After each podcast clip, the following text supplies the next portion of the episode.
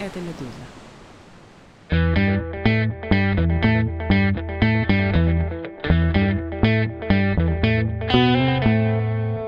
Здравствуйте, вы слушаете «Что случилось?» Нерегулярный выпуск о новостях, которые долго остаются важными, а факультативный субботний эпизод. Он о самой «Медузе». Год назад, 26 января 2023 года, медиа было объявлено нежелательной организацией в Российской Федерации.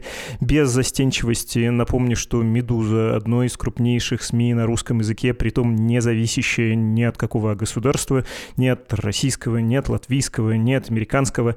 И это, наряду с иноагентством и блокировкой в России, явный акт ограничения прав людей в России на получение информации. Малоприятное событие, но почему бы не перевернуть игру, не превратить его, не сделать это поводом, вот эту нехорошую годовщину, для того, чтобы тепло с вами поговорить. С вами, то есть со слушателями, задать ваши вопросы, рассказать о жизни редакции. Тем более, что ваша роль в работе «Медузы» сейчас важна как никогда. Кстати, меня зовут Владислав Горин, и я рад приветствовать вместе с вами Галину Тимченко, соосновательницу «Медузы». Привет! Привет. Повторю, у нас простое дело рассказать, как у «Медуз» дела, что она собой сейчас представляет ввиду войны, ввиду ограничений. И я бы начал, собственно, с вопроса, а «Медуза» в 2024 году — это что? Я иногда шучу, что лет 15 или 20 назад моим любимым сериалом вечерним был «Горец». Если вы помните, так, там такой красивый мужчина с хвостиком всем рубил головы. В конце сверкали молнии, и была надпись в конце «Останется только один».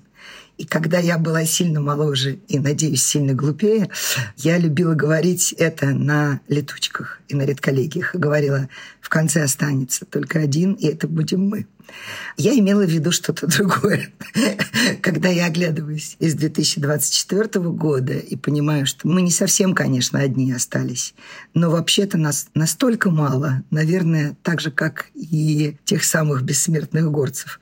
Но они рубили друг другу головы, мы пока нет. Я надеюсь, так и будет продолжаться. Но в целом, что такое «Медуза» в 2024 году, ну, ты совершенно прав, это, пожалуй, самая крупная независимая медиа по аудитории – вещающая на всех платформах. И, к счастью, несмотря на то, что «Медуза» — это дважды заблокированный герой России в каком-то смысле, потому что наш веб-сайт был заблокирован дважды. Первый раз по просьбе Генпрокуратуры, второй раз по требованию Роскомнадзора. Но, тем не менее, мы все равно вещаем в России, и миллионы людей в России нас читают, слушают и смотрят. Э, менеджерский, ты когда на «Медузу» смотришь, для тебя это набор каких э, площадок? Ну, то есть, как читатель, как поклонник бренда, еще до того, как я работал в «Медузе», я ее читал, я бы сказал, ну, конечно, вот сайт, приложение, но очевидно, что сюда сейчас надо добавлять Telegram, Instagram и то, что даже я не всегда успеваю читать, например, дружественные рассылки. В общем, про вот эту паутину, сеть, если угодно. Ну вот то, о чем ты говоришь, это, пожалуй, единственное, что не изменилось за 10 лет. В этом году «Медузе» будет 10 лет, и это почти не изменилось, потому что, ну, я, правда, до сих пор остаюсь убежденным сторонником идеи, что читатели являются единственным основанием нашего существования, единственной причиной. Потому что я всегда говорю, что писатель может писать для Господа Бога для себя – а журналист работает для читателя. Пока есть читатели, есть мы. И когда мы еще делали «Медузу» в 2014 году, мы прям точно сказали, мы должны вещать из каждого утюга. Вот мы идем туда, где есть наши читатели. Я, например, никогда не была поклонницей социальной сети ВКонтакте. Но у нас там было очень сильное присутствие. Это был один из самых серьезных источников аудитории до тех пор, пока администрация ВКонтакте не удалила «Медузу» из этой социальной сети. И так далее. То есть совершенно вне зависимости от того, нравится нам лично тот или иной формат или та или иная площадка, мы вещаем отовсюду, откуда сможем. И когда-то очень неудачно один из моих коллег сказал – мультиканальное медиа. Вот. Мы это называем многоплатформенное. И в течение 10 лет мы постарались вещать на всех платформах, куда можем дотянуться, включая, например, «Одноклассники». Уж я точно совершенно не поклонник «Одноклассников». Пусть не обижаются на меня люди, которые в этой социальной сети находятся. Но, тем не менее, 24 год – это тот год, когда возможности для вещания с разных платформ сокращаются критически, и это не зависит от нас, к сожалению. С прошлого года с YouTube, да, новый подход. То есть «Медуза» же не один раз заходила со своими продуктами, и очередная попытка — это прошлый год, чего уж там и критика была этих фильмов в сотрудничестве с Наррой сделанных. Можешь про YouTube рассказать и про заход туда? Наверное, соцсеть номер один, наверное, площадка номер один сейчас в России из независимых. Да, абсолютно точно. С одной стороны, YouTube – это правда второй телек, как говорят это на таком сленге, второй телек, но мы много раз пытались заходить, но поскольку я часто шучу, что мы бедные и жадные, а видеоконтент во все времена стоил сильно дороже текстов и звука, и поэтому мы, в общем, всегда экономили на нем. Но 24 год показал, что аудитория Ютуба, даже нашего, куда мы не вкладываем деньги, растет органически и растет довольно прилично, и это очень приятно. И вот мы, наконец, в 23 году, в прошлом, решили все-таки немножечко денег туда вложить. Это дало свои плоды, потому что аудитория еще выросла сильно. Но я ужасно боюсь этого, потому что есть очень много очень хороших медиа и журналистов, которые вещают только в Ютубе. И практически все люди, с которыми мы разговаривали, все специалисты из Роскомсвободы, из других организаций, они все говорят, что, к сожалению, есть серьезные опасения и основания думать, что в этом году YouTube может быть или замедлен, или заблокирован. И поэтому те медиа, которые вещают на одной площадке, ну, правда, они очень сильно рискуют. А для нас это такое русское поле экспериментов. Простите меня за цитату господина Летова, но это такое поле экспериментов, правда.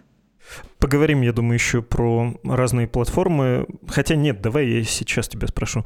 Если говорить про разные платформы, ты сказала, что YouTube несколько рискованное вложение, но они все рискованные вложения, не считая, наверное, родной платформы, собственно, Медузы, приложения. С Фейсбуком очень грустно, да, ведь сейчас? Да, но это тоже, понимаешь, у меня ощущение, что я хожу по кругу, как цирковая лошадь. Потому что когда-то, больше чем 10 лет назад, я даже выступала на разных конференциях, смешно сказать, но тогда еще были конференции, где на одной площадке выступал, например, Лента.ру тогдашняя, и РИА Новости с Интерфаксом. Сложно сейчас себе это представить. Но тогда я все время говорила, что, ребята, понимаете, и Facebook, и ВКонтакте, и другие социальные сети – это не наши родные площадки. Все помнят историю про Facebook, когда Facebook, ну, все, Сторожилы помнят. Когда Facebook сказал, мы будем продвигать короткое видео, и все вложились в короткое видео, начали тратить бешеные деньги. Потом Facebook сказал, а теперь мы продвигаем длинное видео. Не ваша площадка, не ваши правила. Вы не можете диктовать площадке правила. Они их меняют на ходу в зависимости от своих бизнес-интересов или там других интересов политических, каких угодно. И поэтому вы на чужой площадке. Самые надежные, конечно, свои платформы, но они требуют серьезных вложений. Ну, там, например, для нас это приложение.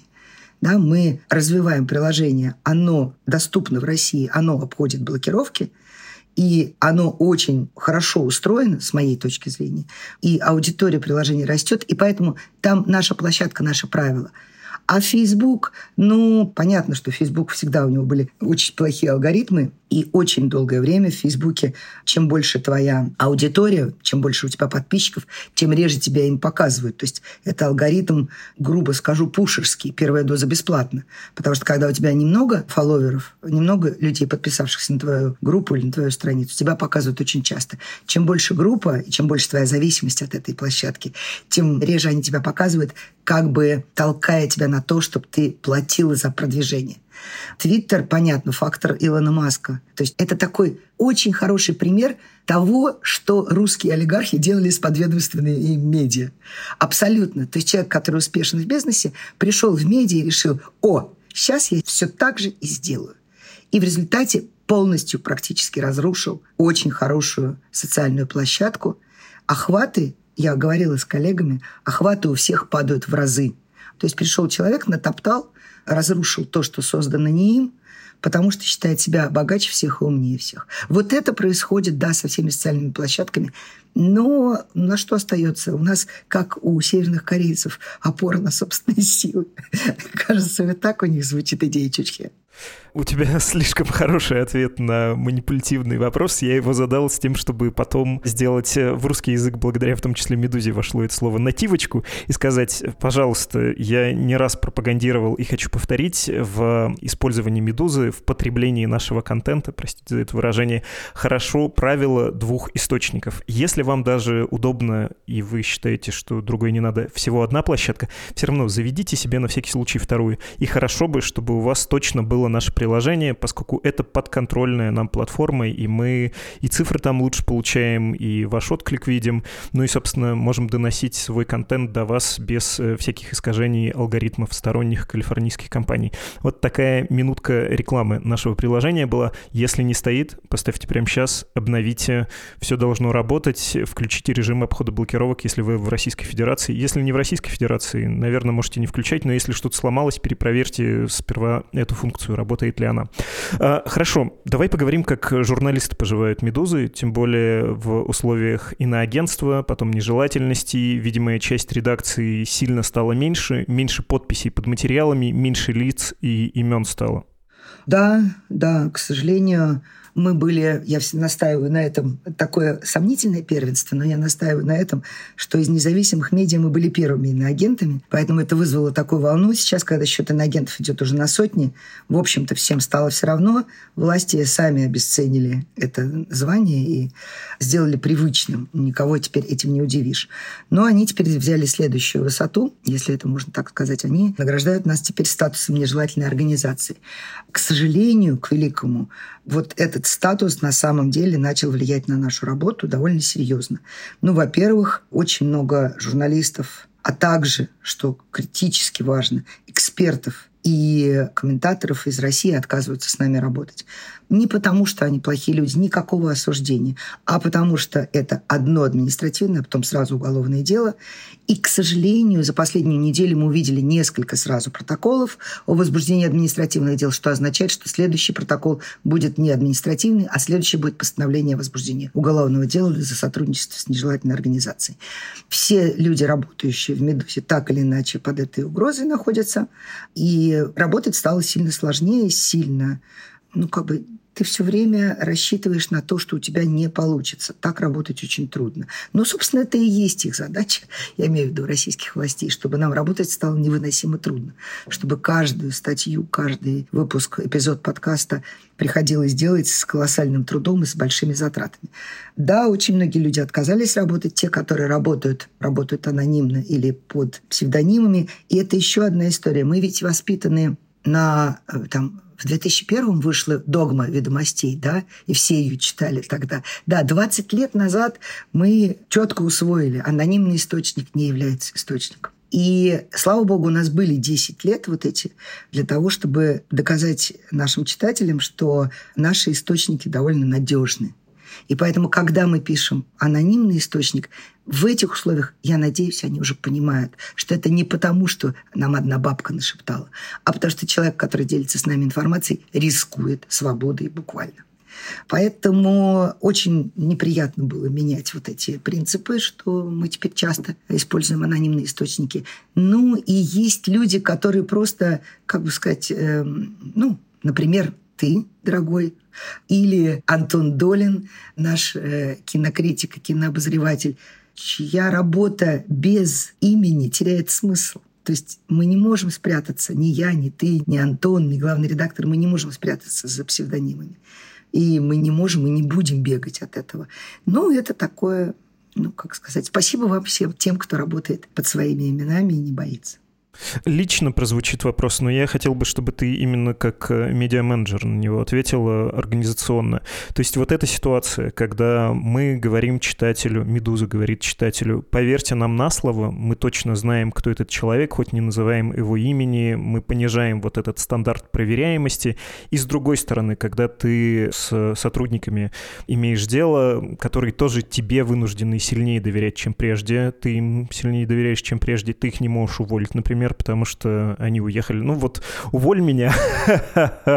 Я, конечно, окажусь в очень неловкой ситуации, потому что искать работу в России, ну, не знаю, рискну ли я.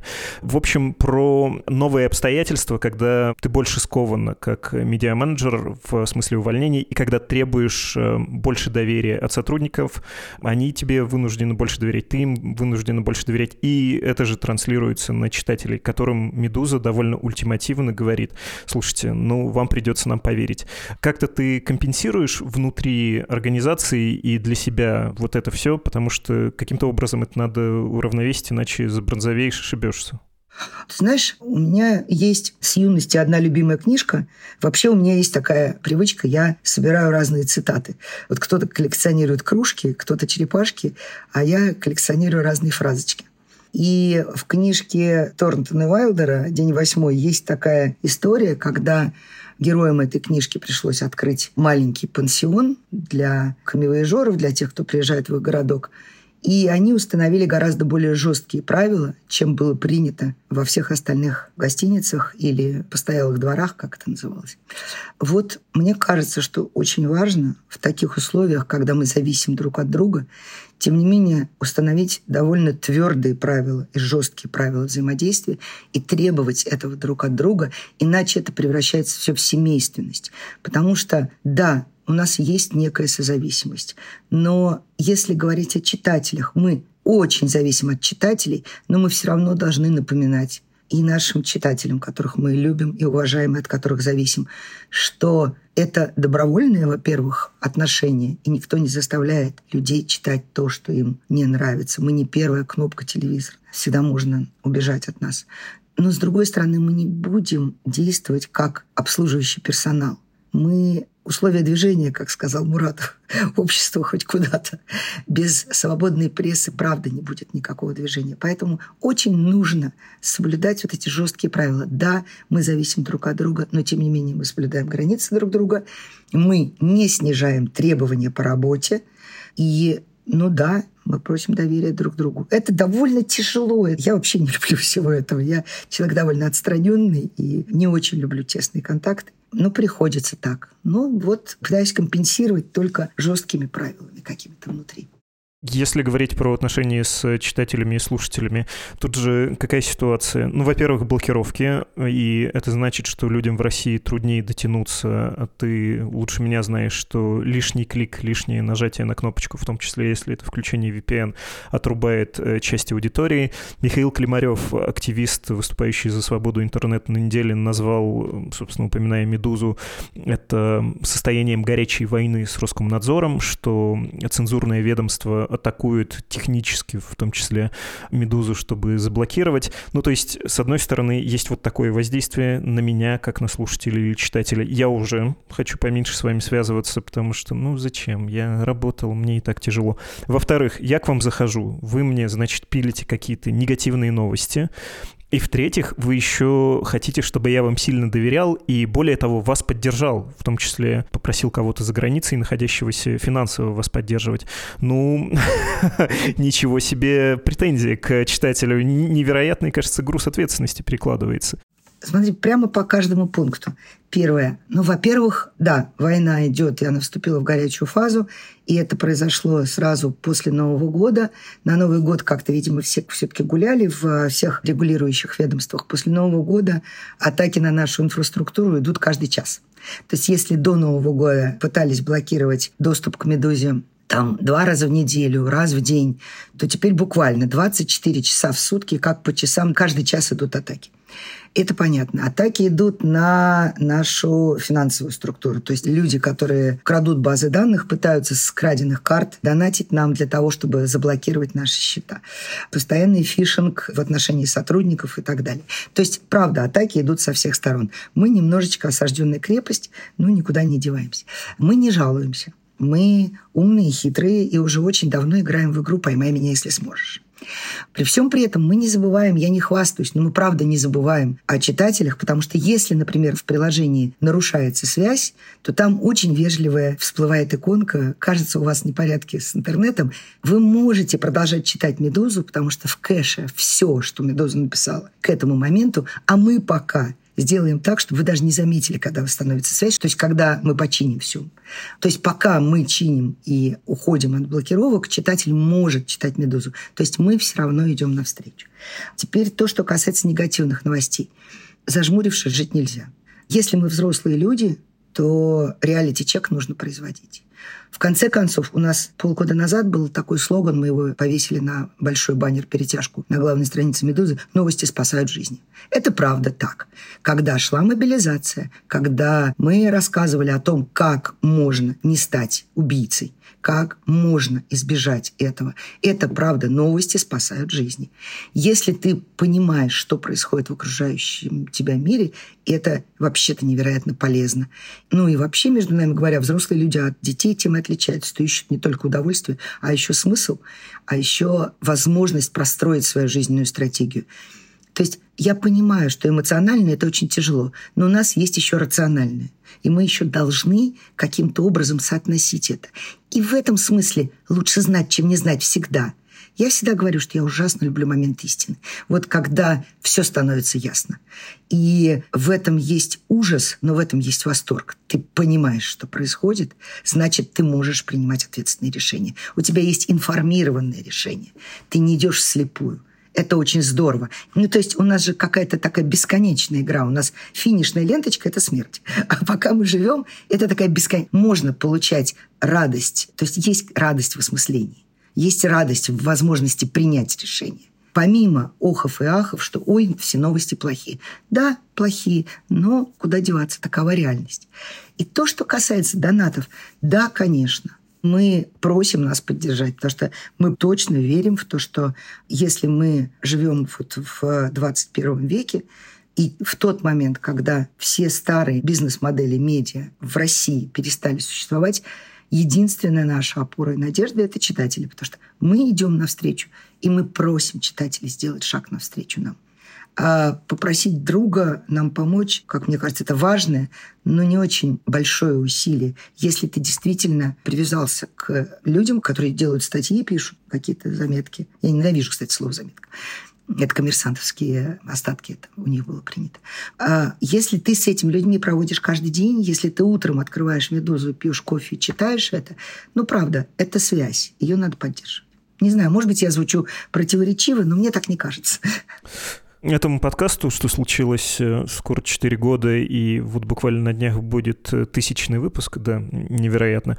Когда он запускался, происходило, в общем, в Москве, и я видел, как э, ты и Иван читали текст про дело Сити, который наделал много проблем. Редакции много людей в России, много читателей сочли это предательством какого-то общего дела, хотя, напомню, текст был про то, что по очевидно политическому делу осужденные люди действительно действительно были замешаны в настоящем преступлении, которое не рассматривалось ни судом, ни специальными службами, которые это дело вели. Они убили двух э, людей, и, в общем, этот материал был, как журналисту и положено, с точки зрения родителей убитых. Слабая сторона была там не осужденные по политическому делу, а родители, которые не знают о судьбе своих детей. Были большие проблемы. Вот если в 2024 году, 4 года спустя, такой же материал принесут журналисты, что ты им скажешь? Мы публикуем или, слушайте, нет, у нас сейчас другая модель, донатная. Мы не можем подрывать доверие с читателями, так их разочаровывать, пусть даже мы чувствуем внутреннюю правоту. Вот ты задал тот вопрос, который мне уже задавали когда-то на леточках. Но, во-первых, я тут в очень забавной роли. Я же издатель, поэтому я не имею никакого права запретить или разрешить что-то публиковать. Я могу только потом разгребать последствия. Вот у меня такая история. С одной стороны, я когда-то слушала лекцию Авдотьи Смирновой про сценарий. И она сказала, что сценарист – это трусливый режиссер. Потому что когда фильм хороший, сценарист говорит, ну, ну по такому-то сценарию-то как не снять. А если фильм плохой, он говорит, ну, ты понимаешь, фильм-то фигня. Но какой сценарий загубили. В этом смысле у меня немножко выгодная позиция, потому что я всегда могу сказать, я не принимаю таких решений. И это, честно сказать, меня радует, потому что ко всем моим заботам и горестям, если еще бы это добавилось, наверное, я бы точно сошла с ума. Это решение главного редактора. Я могу только разговаривать. Я могу сказать свою личную позицию. В этом смысле у меня очень жесткая, я бы сказала, радикальная позиция. Я правда, ненавижу, а это очень часто встречается, когда ты критикуешь работу, например, человека, человек говорит, нет-нет-нет, ничего не говори, это мой друг. А еще такое есть слово «дружочек». Это мой дружочек. И ты говоришь, ребят, во-первых, давайте разделять грех грешника. Дело и человека. Человек может ошибаться, и как бы мы не осуждаем человека, мы осуждаем его поступки. Это разница, во-первых. А во-вторых, но если мы уже занимаемся журналистикой, если мы работаем с читателями, то мы можем объяснить читателям, ну или в конце концов, даже если мы не сможем объяснить, мы можем стоять на своем. Правда не бывает вредной. Вот мое глубокое убеждение. И более того, смешно, но правда и не бывает удачного времени для правды. Журналистика – это то, что кто-то не хочет видеть напечатанным. То, что все хотят видеть напечатанным – это пиар, это реклама журналистика – это обязательно о чем-то, что кто-то не хочет видеть и читать. Но это просто правила игры. Поэтому никогда бы в жизни, если бы передо мной стоял такой вопрос, никогда бы в жизни я не отказалась от такой заметки. Другое дело, что если уж мы говорим об этих историях, то часть претензий была к качеству текста, и он делался долго, сложно, и он не идеальный совсем. И это обидно. Его можно было сделать лучше, но любой текст можно сделать лучше. Э, я понимаю, что много времени занимаю своими вопросами к читательским. Вот-вот перейдем. У меня только последние про деньги. Но мне просто кажется, что принципиально проговорить три вещи про то, как существует «Медуза». Это, собственно, о состоянии дел внутри редакции поговорили, про аудиторию и связь с ней поговорили. И третий вопрос про деньги тут есть и такой совершенно таблоидный интерес, я полагаю, у многих, но я по двум причинам спрашиваю. Первое, а, знаешь же, у журналистов обычная отговорка, когда они черти чем занимаются в рабочее, в том числе время, читают какую-нибудь безумную дичь или общаются с самыми разными людьми, с которыми, может, кто-то и не стал бы коммуницировать. Оправдание обычно звучит «мне по работе надо». Нужно же понимать, что там творится. Ну вот э, в порядке такого интереса, ну я себя уверяю, что я в порядке такого интереса, безусловно, читаю пропагандистские медиа, и в том числе каналы в Телеграме, которым лучше всего подходит слово «помоечные». И там очень частый паттерн про то, что уехавшие независимые журналисты — это пропагандисты с другой стороны. Отрезанные ломти, живущие на гранты, и эти гранты, делящие между собой. Посмотрите, какие они жадные и жалкие на подсосе у Вашингтона и Брюсселя. И поскольку пишется это систематически, я чувствую даже по себе, что это проникает мне в мозг, и вот эта модель грантососа из-за рубежа корыстно лают, она завоевывает умы. Ну, хорошо, мое восприятие тоже начинает искажать, при том, что я знаю, что ни ты, ни Иван Колпаков мне за пределами профессиональных претензий никогда ничего такого не говорили. У нас, кстати, у кого-то из слушателей был вопрос про методички. Второй мой посыл, хочется почему обсудить деньги, потому что в конце каждого выпуска я как Панамарь повторяю слушателям, «Медуза существует в основном благодаря вашей поддержке, без вас никак, большая часть средств приходит от вас, и полагаю, что у изрядного числа людей, слушателей этого подкаста, есть вопрос, а какой именно вклад они делают? Расскажи, в общем, про финансы, что можно рассказать, что безопасно рассказать. Сначала про читателей, потому что это правда важнее.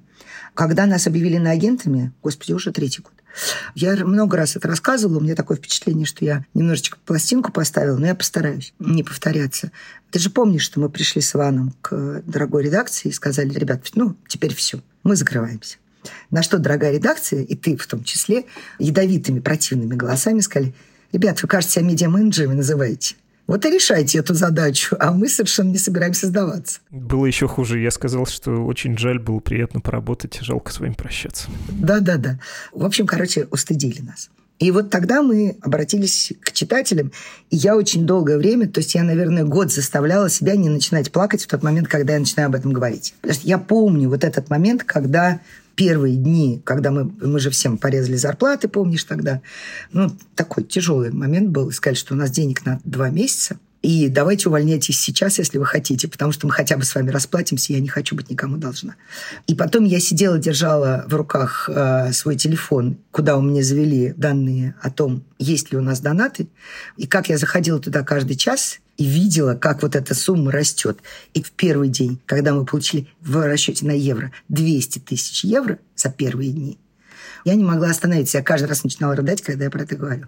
Это было прямо настоящее чудо. То есть у меня чудес в жизни было мало. Но это, вот видишь, даже сейчас я говорю, у меня начинает голос дрожать. Это было прям чудо. Это невозможно себе было представить. То есть вот за первый год И все, и голос сразу сел. Ну, извините.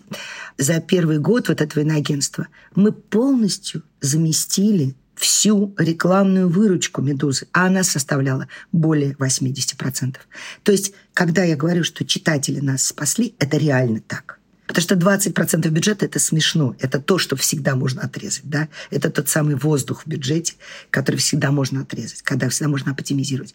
То есть натурально они вытащили нас с того света. Поэтому это чрезвычайно важно. Когда началась война, и когда мы поняли, что ну, во-первых, нас сейчас заблокируют. И так и случилось на четвертый день войны нас заблокировали и точно совершенно будут финансовые санкции, мы перестали принимать платежи. И мы ждали, что нас объявят или нежелательной организацией, или экстремистами, и тогда читатель окажется под угрозой. Да? И мы заранее остановили платежи из России. То есть просто сразу, чтобы, не дай бог, никого не подвергать таким испытаниям, и чтобы никто не оказался в положении, когда ему придется оправдываться за донаты «Медузе», потому что слишком свежи были воспоминания утечки. Помните, из ФБК была утечка, и были неприятности у людей. Ну, то есть, как бы мы постарались это дело учесть. И тогда мы обратились к людям, которые читают английскую «Медузу». Она до этого была англоязычной «Медузой», но как визитная карточка, да, чтобы люди, у которых английский язык родной, или, по крайней мере, которые знают, чтобы понимали, о чем мы пишем. И мы обратились к читателям английской «Медузы» и сказали, вы знаете, ребят, вот нас поддерживали русские читатели. Сейчас началась война. Пожалуйста, встаньте за них. Они больше не могут нам помогать. Если вы нам поможете, люди внутри России смогут читать независимую информацию. И такие же точно люди, которые живут, я не знаю, там, в Ирландии, во Франции, в Америке, в Канаде, в Новой Зеландии, например, есть люди. Из Сингапура есть люди. Они начали давать нам деньги ровно для того, чтобы мы продолжали работать, для того, чтобы внутри России нас можно было читать. А что касается грантов, я как бы скажу так, можно по-глупому действовать, можно по-умному действовать. Я надеюсь, что я научилась не глупить. Я вообще довольно вредный человек. Вот умею стоять на своем, умею быть жесткой. И когда ты разговариваешь с людьми, которые представляют международные организации, Первое, хорошо бы не забывать, что эти международные организации существуют именно для того, чтобы помогать журналистам в трудной ситуации. То есть у них есть и свои уставы, и свои правила, и так далее. И время от времени напоминать этим людям, что вообще-то это смысл их существования – помогать независимым медиа по всему земному шару. Это не про Россию. Это про Филиппины, и про Никарагуа, и про Иран, и про Азербайджан, и про все что угодно. Вообще-то это их обязанность. Во-вторых, тогда, когда я договариваюсь с кем-то о гранте, я никогда, никогда не завожу разговор о так называемых тематических грантах. Это всегда институциональная поддержка только для того, чтобы эта медиа продолжала существовать. Институциональная поддержка не подразумевает никаких задач, кроме тех, которыми вы и так занимаетесь. То есть просто жизнеобеспечение этой организации в том виде, в котором она существует, с теми правилами, с тем этическим кодексом, с теми редакционными стандартами, которые у нее уже есть. Вот, собственно, мои две руки.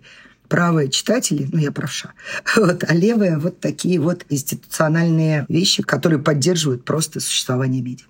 Если рисовать график, то, я полагаю, в 2022 году эта поддержка институциональная фондов была очень важна. Можно ли говорить, что она, во-первых, снижается, ну, потому что много вас, а денег не очень много, вас, в смысле выходцев из России, а читатели, по идее, должны понемножечку больше поддерживать, э, как-то приходить, нет? Но ситуация так или иначе, она как бы она сбалансирована, но всегда это немножечко качели. Чуть больше здесь, чуть меньше здесь. Но, конечно, вот 21 год были только, ну, практически только читатели. Но я же всегда говорю, что я жадная вредина. И я же, если ты помнишь, не давала никаких денег на развитие. Я говорила, ребят, впереди тяжелые времена, мы копим, мы копим, мы копим. И то, что мы накопили, позволило нам пережить 22 и 23 год. А сейчас мы начинаем потихонечку, да, действительно, поддержки становится не так много, потому что есть медиа, которые выживают только за счет этого. В этом нет просто констатация факта. Никакого не осуждения, ничего. И мы начали разрабатывать другие модели получения денег, в том числе книжки. Начали сдавать книжки. Нативка номер два. Вот пусть это будет прям директивное. Если вы никогда не давали деньги Медузе или давали, но хотите несколько пересмотреть свой донат, ты бы как попросила? Понятно, что у всех разные возможности, но есть ли у тебя идеальное представление, что слушатель, например, живущий, работающий в Европе, а только для них, да, это безопасно, или в Соединенных Штатах за пределами России, сколько бы он в твоем идеальном мире отдавал Медузе ежемесячно? Кстати, да, подчеркнем, что регулярные доходы лучше позволяет планировать бюджет, это важнее, это лучше 10, 5, 15 евро. Твоя мечта? Ну, на самом деле, ежемесячно я всегда говорю, что это стоимость обеда. Ну, конечно, бизнес-ланч стоит дешевле, но идеально, если ежемесячно будут отдавать 10 евро, то мы очень много отдаем тогда сервисам, которые делают переводы. 15 евро в месяц – это было бы идеально. Но я, опять же, не могу настаивать ни в коем случае. Даже разовая поддержка. Это прекрасно. Если нет возможности разовой поддержки, купите хорошие книжки. Они у нас, правда, хорошие. А будут? Какие книги будут? Господи, какие книги будут? Я тут читала книжку, которая скоро выйдет. А, кстати, ты тоже знаешь про эту книжку. Книга Антона Долина. Я ее читала как детектив. Суббота и воскресенье я не могла вылезти из дивана. Просто не могла оторваться. Скоро будет. И в приложении на сайте есть раздел книг. Э, их можно покупать в магазинах в Европе, можно заказать, и через какое-то время они бесплатно тоже выкладываются. Но покупая на бумаге, во-первых, на полку можете поставить красиво, симпатично. Наш отдел дизайна работает, а он грандиозный совершенно. Во-вторых, э, поддержка «Медузы». Наконец-то вопросы слушателей, я, кажется, заел их век, завел их право. Без подписи из YouTube. «Медуза» всегда была СМИ, так или иначе сталкивающимся с нападками, преследованиями, блокировками. Когда «Медуза» создавалась, держал ли кто-то из создателей в голове мысль, что настолько перекроет весь кислород, как сейчас? Если да, то как к такому готовились? Ну, часок-другой, я думаю, ты можешь отвечать на этот вопрос. Да, ну, во-первых, сразу в 2014 году мы понимали, что если нам удастся пересечь отметку мы же хотели создать маленькое медиа, а не смеси. Маленькое нишевое медиа, назвали это информационный минимум, ну, всякие глупости. Но мы прямо тогда уже понимали, что, скорее всего, нас начнут блокировать по многим причинам. Ну, во-первых, был очень большой скандал, когда меня уволили из Ленты.ру. Во-вторых, я подписала на полгода нон-компит, ну, то есть отказ от сотрудничества с любыми медиа. Мне запрещалось даже консультировать медиа. И хотя, в общем-то, вот такие вещи не очень имеют э, смысл внутри России, но я даже отказалась когда-то консультировать ведомости, потому что боялась, что донесут. Потому что мне на выплаченную мне за увольнение компенсацию нужно было создавать «Медузу».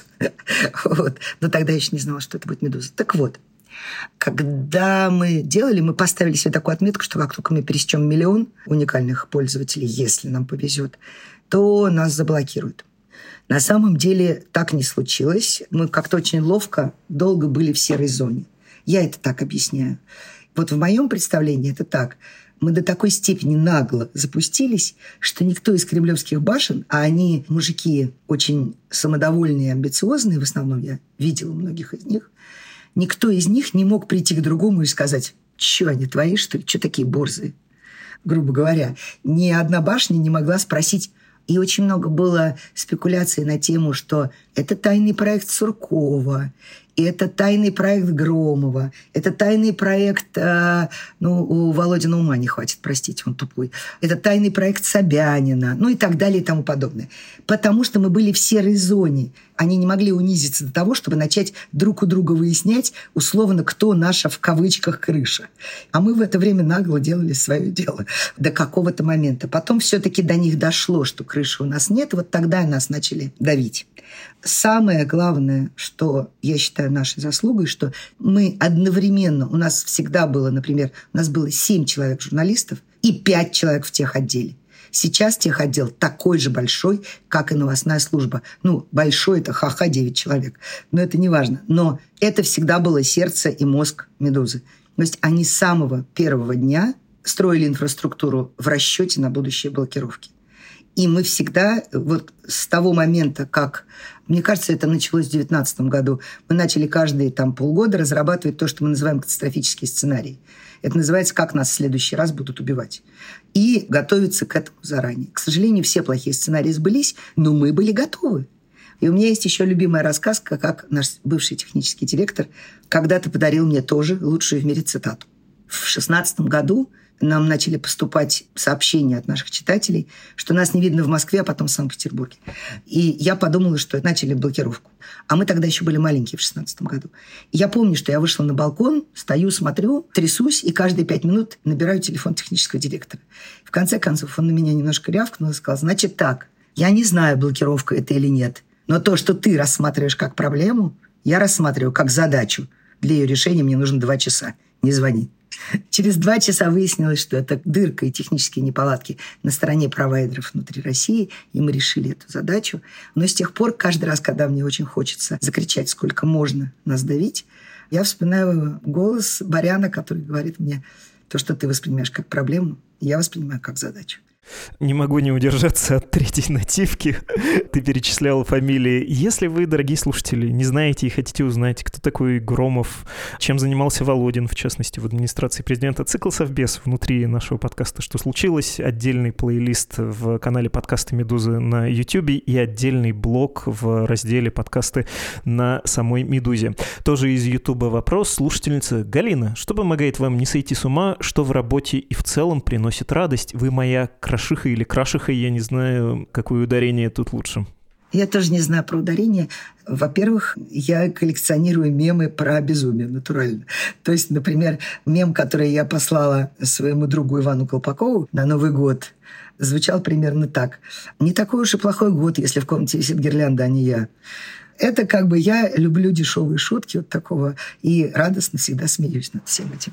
А так, ну что, музыку слушаю. Больше ничего. Ничего не помогает. Помогает музыка хорошая. Какая классика? А, это зависит. Я всеядна абсолютно. Ну, не абсолютно нет. Вот то, чего слушают в такси, я слушать не могу. А так, ну, в последнее время понятно, что очень много общаешься, поэтому или классика, электронная музыка, там, где нет голосов. По идее, не тебе вопрос, а главному редактору. Ну, спрошу тебя, можешь мнение высказать. Э, может, покритикуешь главного редактора. Э, как вы выбираете темы для освещения? Почему, например, столько внимания бедному коту из поезда на фоне войн в Украине и на Ближнем Востоке или тем о борьбе за социальную справедливость в Соединенных Штатах, когда в России хватает своих более насущных проблем? Или почему совсем нет позитивных новостей, начиная, наверное, с образования «Медузы»? Ничего себе заявление для издания, в котором была рубрика «Шапито». Я рискну приплюсовать второй вопрос. Мне кажется, что он тоже на восприятии издания от другого слушателя, от Михаила. Среди моих друзей широко распространено мнение о продажности и однобокой подаче «Медузы». Как бы вы ответили им? Сначала про позитивное, котов, важное, неважное. Выбирает редакция. На утренней летучке есть две подряд. Одна предлетучка, вторая летучка. На предлетучке обсуждаются темы, которые не вызывают сомнений, а на леточке обсуждаются темы, которые нужно собрать разные мнения. Ничего в этом страшного нету. Больше всего я в жизни терпеть не могу надувание щек. И вот это вот то, что на английском называется high brow, такое вот. Мы не просто так. У нас миссия. Вот это все я терпеть не могу. Людям время от времени нужно отвлекаться от серьезного. Но чего говорить? Например, наш Инстаграм – это зона комфорта. Я все время туда хожу, ровно потому что там больше нет смешного, но зато есть милое, теплое и сердечное. Точно так же и в «Медузе» время от времени надо, как мне кажется, балансировать содержание, в том числе и такими новостями. В этом греха никакого не вижу. И мир любит большое разнообразие. И вообще-то много чего интересного в мире происходит. Кроме важного, в мире еще происходит много чего интересного. Вот то, чего кажется нам не только важным, а еще и интересным, мы и публикуем.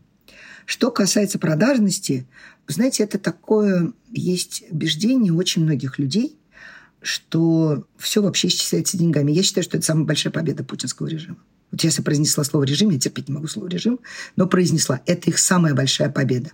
Что на свете правды нет, но это ее выше. Но давайте вспомним, кто сказал эти слова. Сальери. Это не слова Моцарта. Это слова Сальери. Ну, правда, изложенные Пушкиным. Но, тем не менее, просто допустите, что на свете есть люди, которые готовы отставить свои убеждения. И вот и все. А что касается еще продажности, ну что, ну я позволяю людям думать все, что они хотят. И никогда в жизни на это не обижаюсь. Потому что все очень просто. Это ничего не говорит обо мне, но все говорит о них. Вот и все.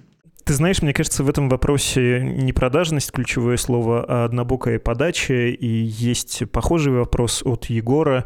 Он написал так. Вопрос сложный и одновременно простой. Рассчитываю на вашу честность, в которой, в общем-то, не сомневаюсь. Действительно ли существуют какие-то методички, по которым вам и другим СМИ в изгнании приходится работать, чтобы оставаться за рубежом и получать гранты и тому подобное?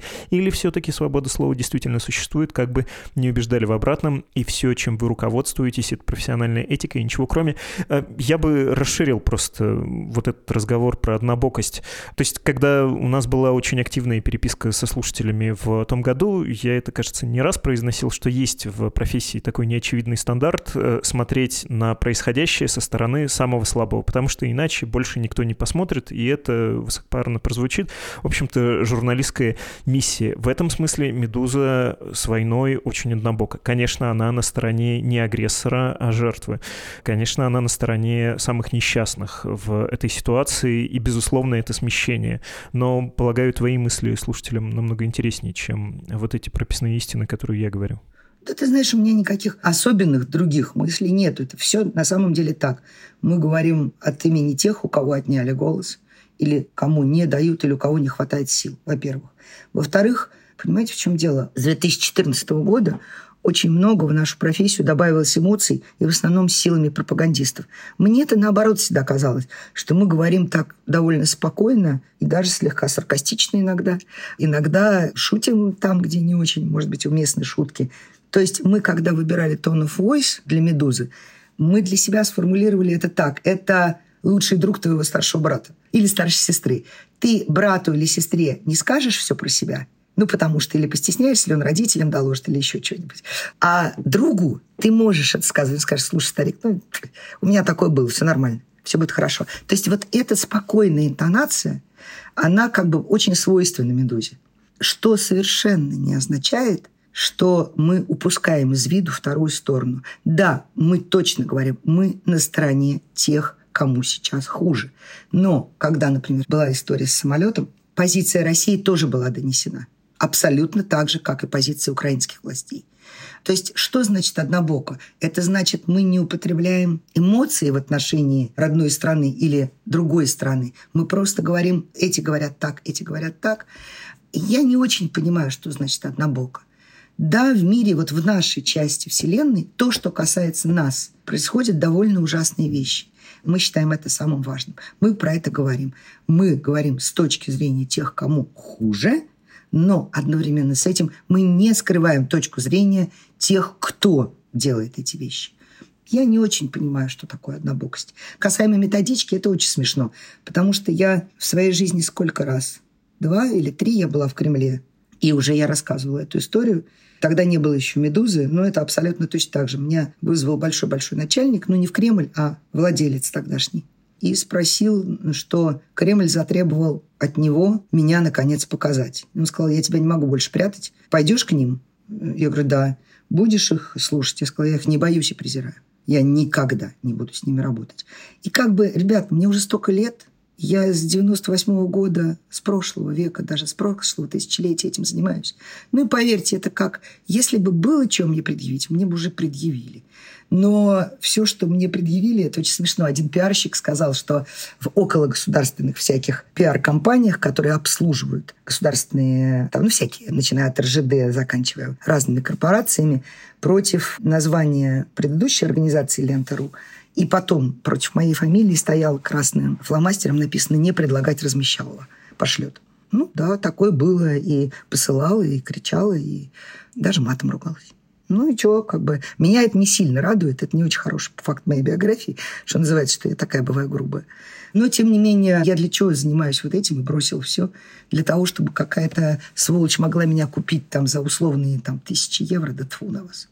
Мне кажется, что еще когда спрашивают про однобокость или про такую однозначность позиции, имеется в виду следующее – поскольку смещается само поле. Даже если ты стоишь на месте, то в России очень многое поменялось. Э, в России из медиа, ты в нашем разговоре упоминала, были времена, когда мы за одним столом сидели, да, с большими государственными медиахолдингами.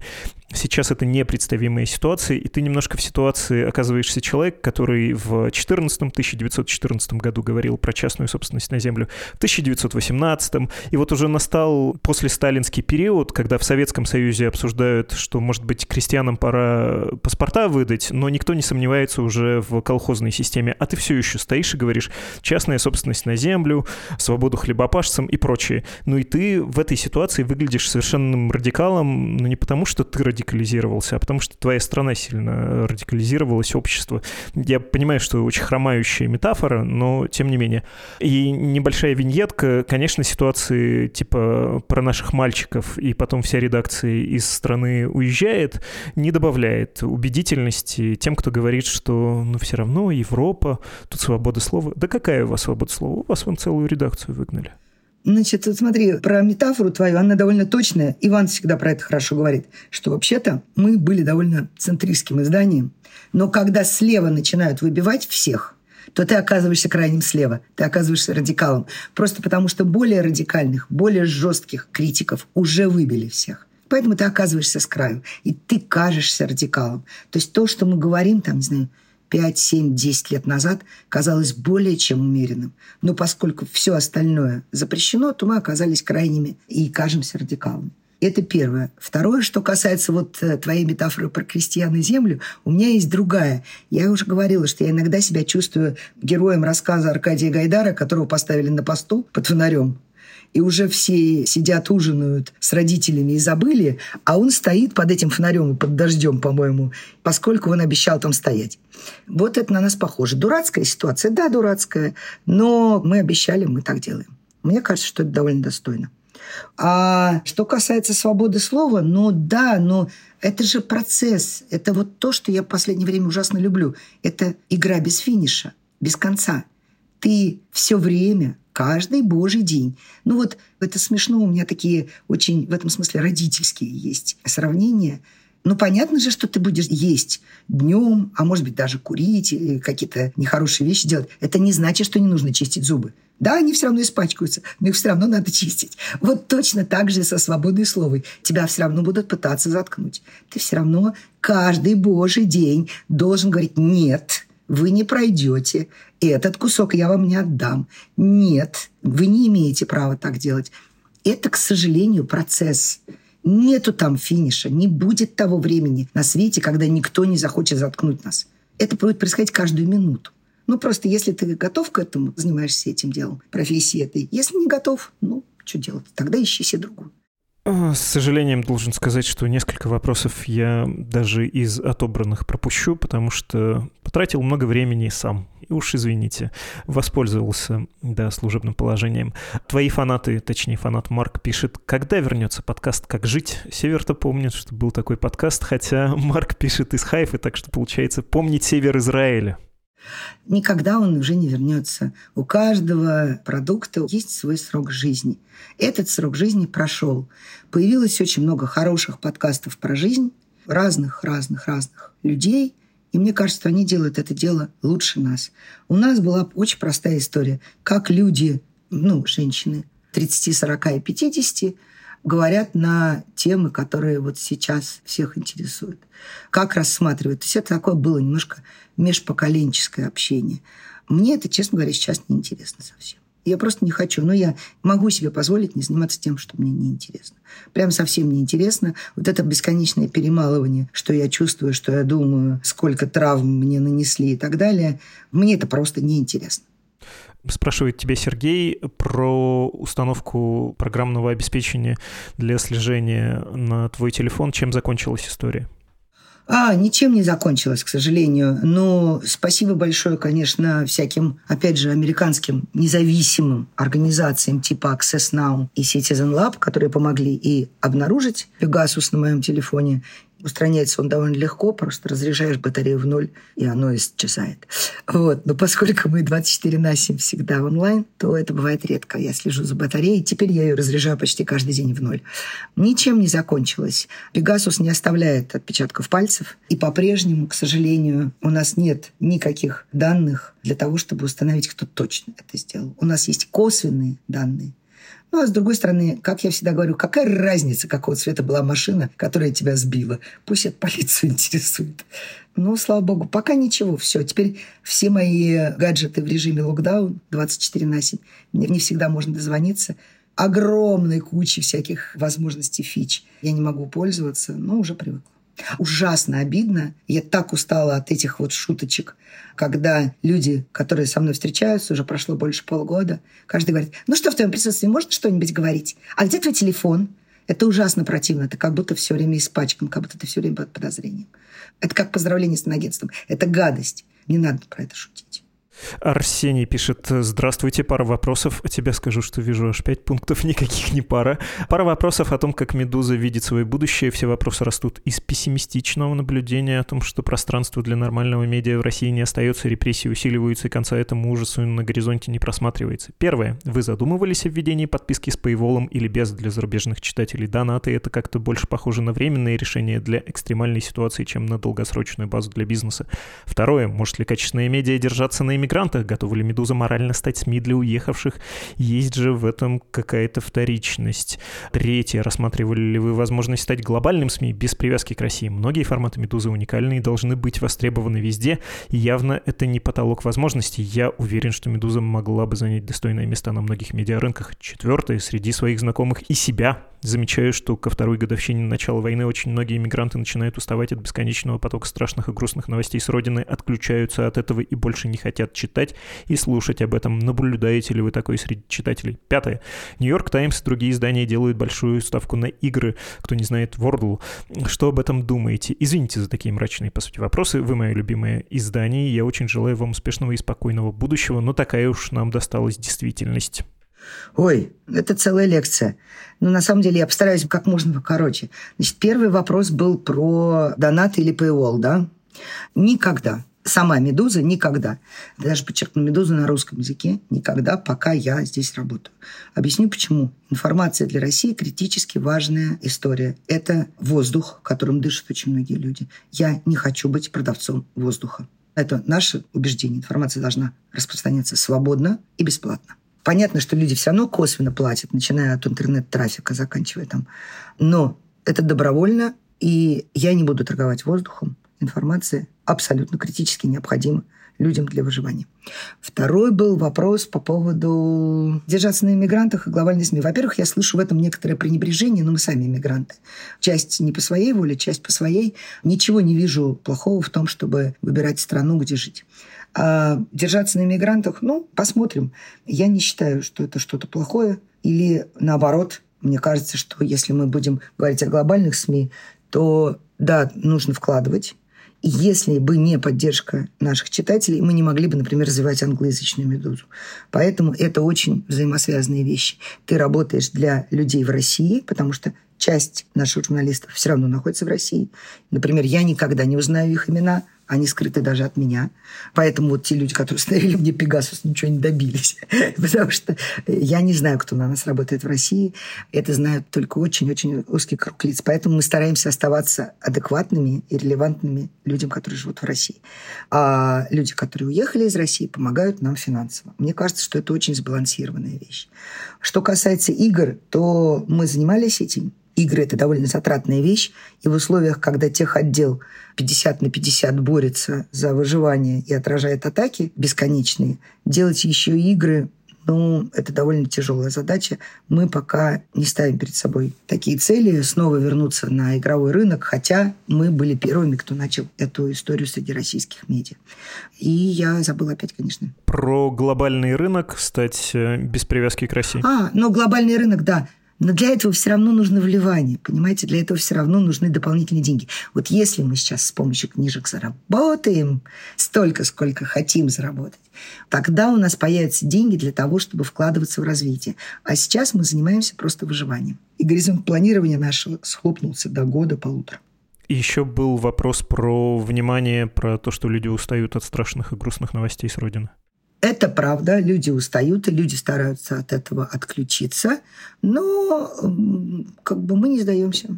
Вот, нет, у меня нет ответа на этот вопрос. Я уже говорила про это. Даже те люди, которые уехали из России и считают, что они счастливы избежали преследования, может быть так, но они же в России жили не одни, у них был круг общения, друзья, родственники. И все то, о чем мы пишем, касается близких им людей. Можно от этого отвернуться. Да какой смысл? Ты же должен понимать, чем и как дышат и живут дорогие тебе люди. Вопрос про стратегию, я бы сказал. «Медузы» от Станислава открывать издательство. Дружественный большой город в Берлине, это явно про Шон. Это потому, что так проще финансирование получать по разным кубышкам или потому, что не хочется превращаться в завод-гигант идеологически и эстетически? Я не очень уловил, почему не хочется. Наоборот, кажется, это большой завод-гигант типа Уралмаша, где у тебя и сталелитейный цех, и кузнечный, и какой там А еще и мотоциклы. Еще и мотоциклы. Слушайте, это ложная дихотомия. Ну, то есть люди говорят или так, или так. Нет, все очень просто. Российский книжный рынок переживает довольно тяжелые времена. Я не буду говорить слово «кризис». Огромное число авторов иноагенты, огромное число авторов под запретом просто, большое количество тем под запретом. А еще есть авторы, которые сами отказались работать с российскими издательствами. Но примерно от миллиона до пяти миллионов считается по разным оценкам людей это активные книжные читатели и покупатели. У них в России сейчас нет возможности покупать и читать эти книги.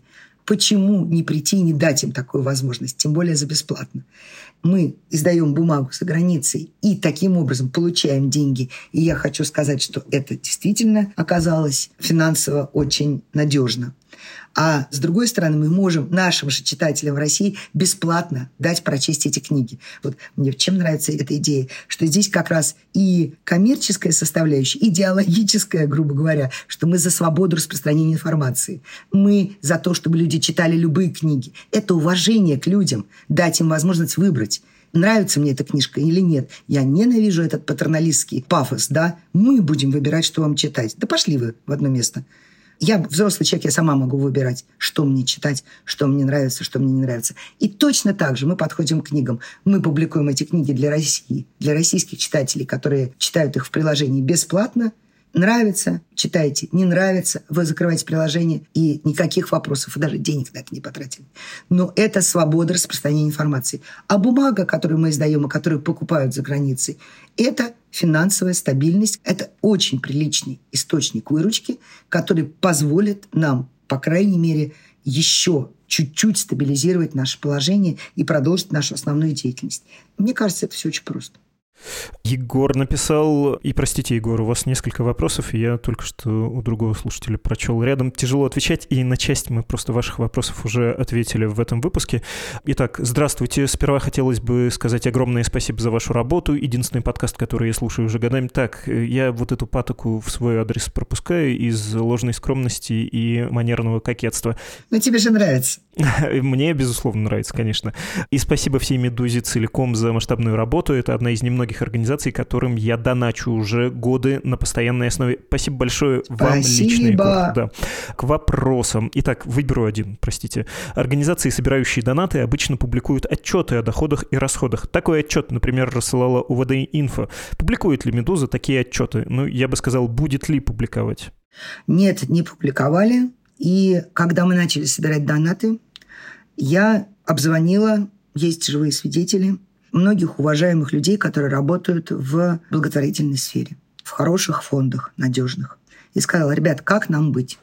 Дело все в том, что мы находимся под постоянным надзором или наблюдением людей из Кремля и около кремлевских всяких нехороших людей. И я сказала, я прекрасно понимаю, что как только мы что-то опубликуем, это так было с ФБК – я просто помню, как только Навальный говорил «спасибо вам, вы собрали вот столько», тут же начиналась или атака, или арест счетов. И эти деньги уходили в никуда. я советовалась очень со многими. Они сказали, ну, конечно, было бы здорово, если бы вы публиковали, но если это не так, то, по крайней мере, объясняйте, на что вы эти деньги тратите. Каждый раз, когда на летучках э, мне мои же сотрудники, например, задают вопрос, а что вот мы теперь угождаем читателям? Я говорю, нет, ни в коем случае, но мы не можем позволить себе тратить деньги не на журналистику. Все ваши фантазии или любые эксперименты, или любые улучшения ваших условий идут не за счет читателей. Деньги читателей идут только на создание журналистского продукта. Единственный раз это довольно забавно было. Единственный раз мы с Иваном решили все-таки обнародовать цифры. И в письме читателям, которые нам донатили, может быть, слушатель это помнит, мы написали количество людей, которые поучаствовали в нашей краудфандинговой кампании, и что-то еще, какие-то цифры. Через два часа началась атака. И, по-моему, за неделю на почтовый сервис MailChimp и на наши краудфандинговые платформы поступило более двух миллионов жалоб. То есть они нарисовали бота, ну, создали, написали бот, который автоматически создавал там фальшивые адреса и жаловался, жаловался. Два миллиона жалоб после нескольких цифр, которые мы опубликовали. Это, конечно, корреляция не равняется каузации. То есть это случилось после, не означает, что вследствие. Но, к сожалению, это был единственный такой случай. Как только мы открываем какие-то цифры или как только мы что-то делаем, что становится известно нехорошим всяким людям, они тут же с этой стороны начинают нас атаковать. Ну и, кроме всего прочего, было бы смешно. Мы, например, даже писали про это небольшое расследование, что в недрах Rush Today был даже создан специальный отдел, в чью задачу входило копирование «Медузы». Это очень смешно. То есть они следят за нами пристально, и, к сожалению, я бы рада была опубликовать, мне нечего скрывать, я бы рада была опубликовать все цифры, но я боюсь, что как только мы все это опубликуем, это приведет к непредсказуемым последствиям и к новой волне атак. Последний вопрос от Михаила. Какое самое запомнившееся положительное событие в работе редакции «Медузы» за прошедший год? Желательно из тех, которые вы совсем не ожидали. Год? Я не знаю. Честно могу сказать. Простите меня, что я вас разочаровываю. У меня все даже хорошие воспоминания, все связаны с плохим. Есть воспоминания, которым 9 лет, и я все время, когда что-то хорошее в редакции происходит, я все время сравниваю это с этим. Вот это то самое, с чего мы начали разговор, когда ужасное перемешивается с восторгом. Не могу даже это назвать восторгом, а с каким-то таким. Это была ночь, когда убили Бориса Немцова. Я болел, у меня была высокая температура. И пришел пуш «Медузы», я открыла наш рабочий чат, и вот в этот момент я увидела это, вот как тот, кто помнит фильм «Властелин колец», когда Гондор зовет на помощь, когда зажигаются вот эти огни сигнальные на горах, да? Вот точно так же зажигались зеленые огоньки, когда редакция включалась. Я посмотрела, что за две с половиной минуты собралась вся редакция. И у всех был только один вопрос, чем помочь. Что мне делать? Что мне делать? Чем я могу быть полезен? И вот это вот ощущение, когда какой-то ужас случается, ну ты вместе, ты быстро объединяешься. И каждый говорит, чем я могу помочь. Вот это я тогда ощутила, что думаю, да, вот это команда. Вот это как надо. Несмотря на то, что это было ужасное воспоминание. Ну и таких случаев, конечно, у нас бывает. Но вот в целом только такие моменты вспоминаются, к сожалению. Простите, я, как всегда, о плохом. Я думал, ты еще раз прорекламируешь издательство, скажешь. Не думали, что так хорошо? Ну, четвертой нативки не бывать. Нет, нет, трем нативкам бывать, а четвертой не миновать. Ну, про издательство нет, про издательство... Ну, это же мое личное. Понимаете, я выросла в книжной семье. У меня мама была директором Академ книги. Я выросла прям буквально с книжками всю жизнь. Ну, мама моя когда-то мечтала, что я буду книжным редактором. И когда мы, наконец, занялись книжками, это, правда, восторг. Но это мой такой личный восторг. Да, это очень хорошо помогает «Медузе». Да, это вещественность. Потому что, когда ты работаешь в интернете, ты все время работаешь в информационном пространстве, у тебя нечего пощупать. А здесь, когда ты держишь эту книжку, и она такая хорошо сделанная, приятная, и все правильно. И ты, конечно, вот это вот ощущение возвращения в детство. Но это мои личные ощущения. Это как бы, ну, работа и работа. Такая история. Простите, разочаровала. Нет, было здорово. Спасибо тебе большое. Я понимаю, что все-таки это несколько неловкая ситуация говорить о себе, но именно поэтому подчеркну в субботу сверхпланы, чтобы не лишать вас регулярных новостных выпусков того, ради чего вы подписались и приходите сюда. Ну и кроме того, мне кажется, раз в тысячу выпусков можно. Ура! Спасибо. Спасибо.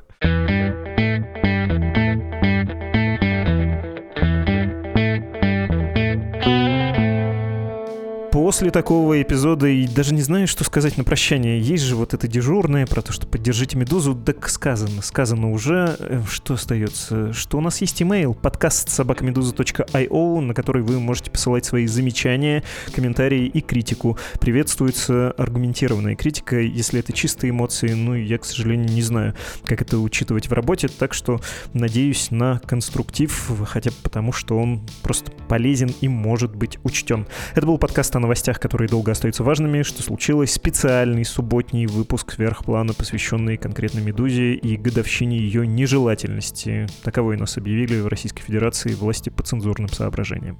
Пока-пока. thank you